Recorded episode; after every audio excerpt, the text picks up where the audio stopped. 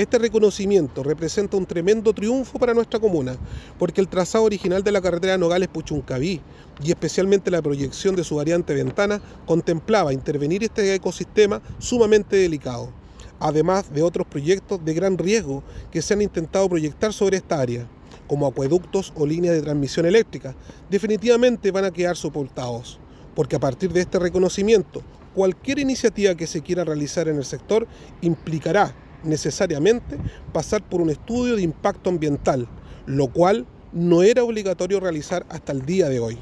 Las hectáreas que hemos logrado proteger representan una extensión de terreno que supera en su totalidad el área del actual cordón industrial que actualmente tenemos instalada en nuestra comuna. Hoy queremos volver a decir de forma fuerte y clara que en Puchuncaví no necesitamos más proyectos de este impacto,